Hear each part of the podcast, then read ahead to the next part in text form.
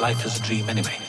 When the subconscious mind wells up my own personal feeling is that, and this is beyond religion or spirituality, is that this is all, is all illusion.